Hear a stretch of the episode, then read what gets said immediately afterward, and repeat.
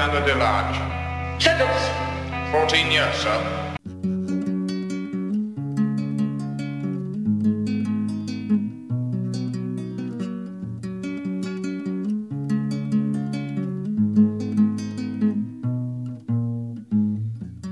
otra compañera presa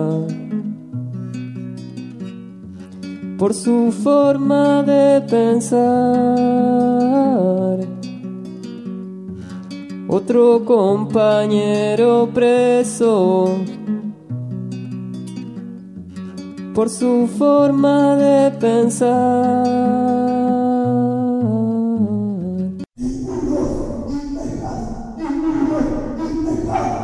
rejas, palos, armas para controlar. Contra las canas y la represión. Un programa de noticias, informaciones, datos, entrevistas, comunicados, actividades, recicles varios. Todos los jueves desde las 20.30 a las 22 horas. Con música antiautoritaria para oídos rebeldes y subversivos por la señal libre de radioultimafrecuencia.blogspot.com. Bombas, piedras, insurrección. Corridas, golpes por la liberación. Resistiendo codo a codo toda esta opresión.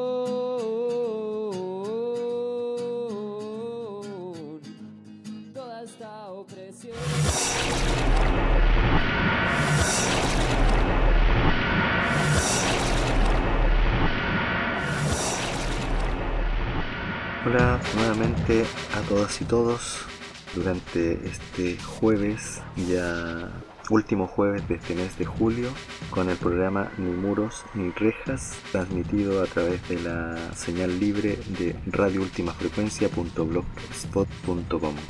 En esta edición de hoy día vamos a dejar un video documental que habla un poco de todo el entorno del tema carcelario, así que de alguna forma les va a aportar como con una visión mucho más quizás técnica, más académica, pero también desde personas que estuvieron y que pasaron por el tema de la cárcel, hablar en torno a este tema que venimos desarrollando en este programa hace mucho rato y desde esas particularidades, visiones que nos van dando idea de un por qué no debiéramos tener cárceles ni rejas hoy en día en esta sociedad un cuestionamiento completamente desde una opción abolicionista de la cárcel es la que vamos a dejar corriendo para que ustedes puedan apreciar esa otra posibilidad, esa otra forma de ver, esa otra forma de sentir este tema de la cárcel. También vamos a leer un testimonio que nos habla un poco de la represión en torno a esta ley de control de armas que se ha dado en nuestro país y que de alguna forma necesitamos como abolirla lo antes posible porque tiene un claro atentado contra la vida de quienes protestan, tratando de someterlos a penas bastante grandes de cárcel por el solo hecho, este hecho de tener una botella, de tener una tela, te pueden decir o acusar de que vos estás con una bomba incendiaria y por el solo hecho te pueden dar tres años de un día o si no cinco años. Eso depende del juzgado y de la policía, del montaje que la policía logre armar para convencer al juzgado de que tienes que ser castigado por haber andado quizás con una botella.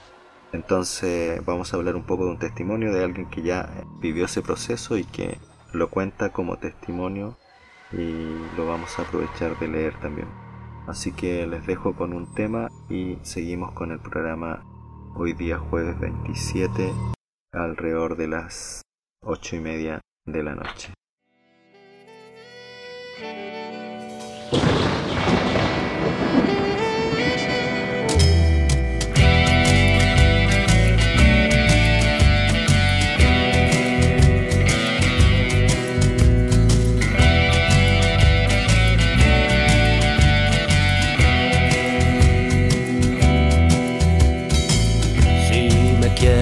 Escribir ya sabes mi paradero.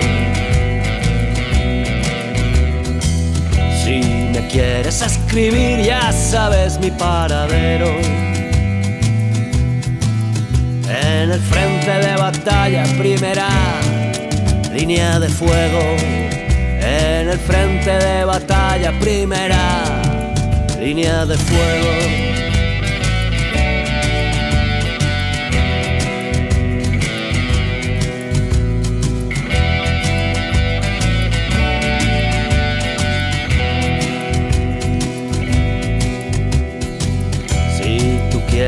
Comer bien barato y de buena forma. Si tú quieres comer bien barato y de buena forma. En el frente de batalla ahí tienen una fonda. En el frente de batalla ahí tienen una fonda.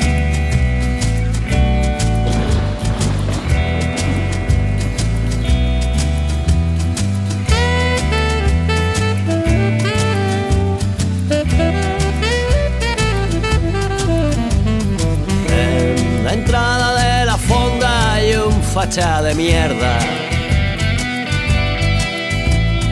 En la entrada de la fonda hay un facha de mierda.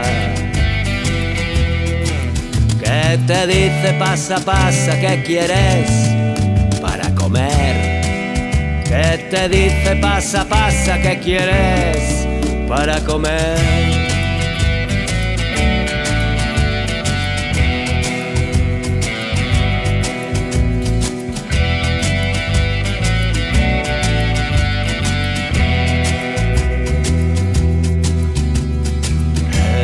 Primer plato que dan son granadas rompedoras.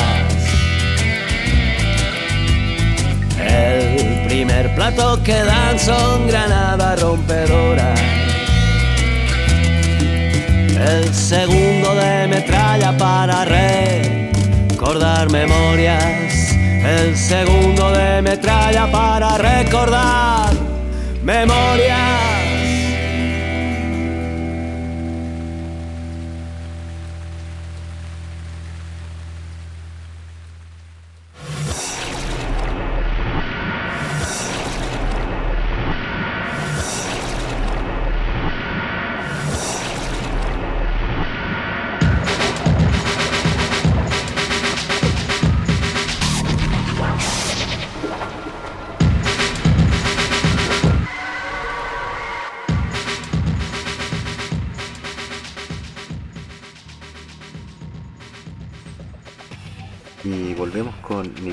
Rejas, programa de todos los jueves alrededor de las 8.20, 8.30, 8.40 de la noche. Y por esta señal libre de radio última Como les mencionaba anteriormente, vamos a leer un testimonio y posteriormente les voy a dejar con el documental llamado Rejas, Suspiros y Llaves, un documental hecho en el país trasandino, al otro lado de la cordillera, con varios personajes que salen entrevistados y que es interesante la edición porque de alguna forma, más o menos, de todas maneras nos toca a nosotros en este territorio desde este lado de la cordillera. Y le vamos a dar curso a la lectura de este testimonio que dice lo siguiente. El pasado 29 de marzo, en el marco del Día del Joven Combatiente, fui puesto en prisión preventiva por la policía, quienes me adjudicaron, adjudicaron el porte de una bomba Molotov inexistente. Tan solo una botella, un pedazo de tela y las hábiles manos policiales fueron suficientes para confeccionar una causa penal con el fin de dejarme preso. La actual Ley de Control de Armas, número 17.798, es sumamente severa con la utilización de este tipo de artefactos. Basta tan solo la presunción o el porte de materiales para confeccionarlo para ser condenado a tres años de cárcel. Esto no es azaroso. La única motivación para aumentar la calificación penal de las bombas Molotov es frenar las protestas y el descontento que día tras día se expresa en las calles, en los liceos y poblaciones. Es para sembrar el terror y el miedo que el Estado endurece sus leyes. Es común por aquí que los fiscales y policías, ministros de fe en los procesos judiciales, encanen a los luchadores con causas políticas, que carguen con pruebas falsas los archivos, que inventen situaciones, que declaren mentiras, que fantaseen en sus alegatos, que llamen a la prensa, que usen sus leyes para secar a la clase explotada en la prisión, Legitimados por todo el aparato represivo, los jueces, fiscales, abogados y policías regalan años de prisión como si fueran velas para un triste cumpleaños. Su objetivo es castigar a todo individuo que se rebele contra el orden imperante, haciéndola ejemplo ante la población del horror que se encarna detrás de las rejas. Una vez que una burócrata te regala la prisión preventiva, te obligan a aceptar con signos de muerte tu futuro de devenir. Una vez que te regalan años de cárcel, no queda más que asumir y afrontar la cana en tu vida.